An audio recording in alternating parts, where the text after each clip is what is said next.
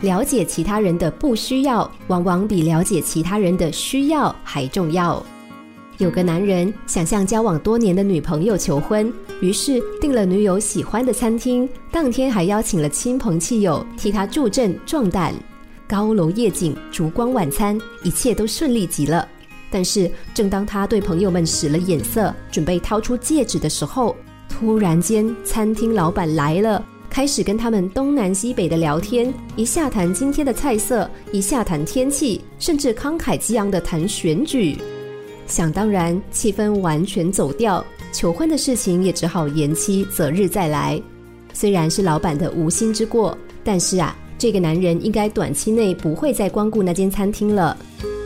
很多时候，我们也会发生相同的错误。面对所爱的人，我们一头热的塞给对方根本不需要的东西，万一对方不领情，我们还会恼羞成怒，认为对方不知好歹。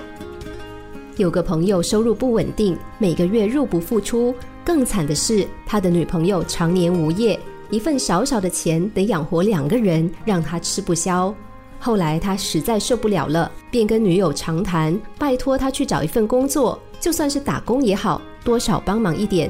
不料他的女朋友却断然拒绝，原因是如果我去工作，谁来替你整理家务、煮饭、洗衣呀？女友越讲越生气，觉得他不知道感恩，两人大吵一架，后来就分手了。那个女孩跟人打听男方的状况，还幸灾乐祸地说：“那家伙既不会煮饭，也不会做家务，少了我，日子应该是一塌糊涂吧。”真不知道他哪来的自信呐！